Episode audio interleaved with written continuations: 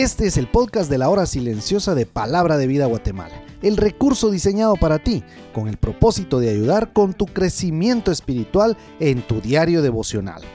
Busca un lugar tranquilo, cómodo y prepara tu corazón para lo que Dios tiene para ti a través de su palabra en la voz de nuestros misioneros.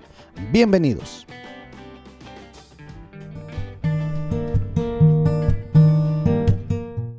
Muy buenos días, muchísimas gracias por darme la oportunidad de compartir con ustedes el comentario de la hora silenciosa que lo encontramos en Lucas capítulo 20 versículos 27 al 38.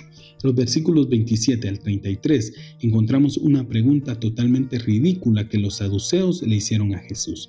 Debemos entender que los saduceos niegan la resurrección, eran la versión antigua de los teólogos liberales. Ellos estaban en contra de todo lo sobrenatural Solo aceptaban los primeros cinco libros de Moisés como auténticos y rechazaban lo que estaba escrito en estos libros cuando les placía hacerlos. Ellos no creían en los ángeles.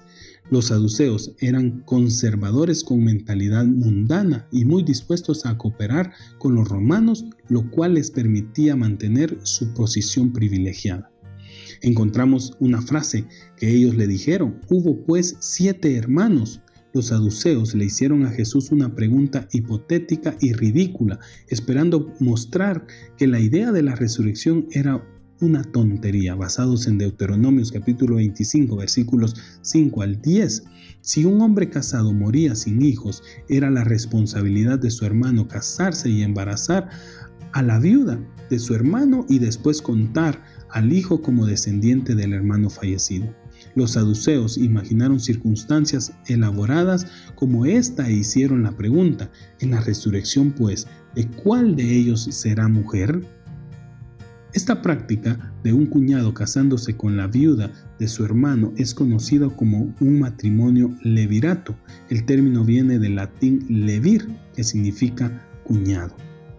En los versículos 34 al 36, Jesús corrige su malentendido de la vida de resurrección mostrándoles que es una vida de un orden completamente diferente.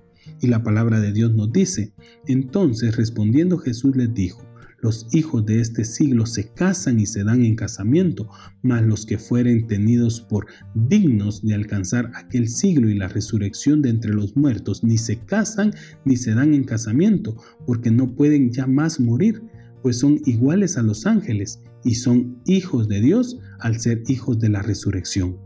Jesús le recordó que la vida en la resurrección es muy diferente a esta vida. No es una simple continuación de este mundo y de sus, de sus arreglos, sino que es una vida de un orden completamente diferente. Este pasaje ha hecho que muchos se pregunten si la relación matrimonial existe en el cielo o si aquellos que son esposos en la tierra no tendrán ninguna relación especial en el cielo. No se nos dice lo suficiente acerca de la vida en el más allá para responder con gran detalles, pero podemos entender algunos principios. Primero, las relaciones familiares aún serán conocidas en el cielo. El hombre rico que Jesús describió en la otra vida estaba consciente de su relación familiar, ahí en Lucas capítulo 16 versículos 27 al 28. También, la gloria del cielo será una relación y conexión con Dios que sobrepasará a todo lo demás, incluyendo las relaciones familiares actuales. La vida en la resurrección de la que Jesús habló aquí no incluye algunos de los placeres de la vida que conocemos en la tierra. Es solo porque los placeres y satisfacción del cielo sobrepasan por mucho lo que sabemos en la tierra. No podemos estar completamente seguros de cómo será la vida en la gloria, pero podemos saber con certeza que nadie estará decepcionado de estar allí. En los versículos 37 y 38 leemos Dios de Abraham, Dios de Isaac y Dios de Jacob. Jesús demostró la realidad de la resurrección utilizando los cinco libros de Moisés, que eran los únicos libros que los que eran los únicos cinco libros que los saduceos aceptaban como autorizados. Si Abraham, Isaac y Jacob no vivían en la resurrección, entonces Dios no podía decir que era el Dios de Abraham, y en su lugar hubiera dicho, yo era el Dios de Abraham. Esto nos dice enfáticamente que aquellos que se han ido de esta vida en el Señor viven. ¿Por qué? Ellos viven personalmente, siguen siendo individuos en la vida venidera. También son mencionados por su nombre, son conocidos y no anónimos.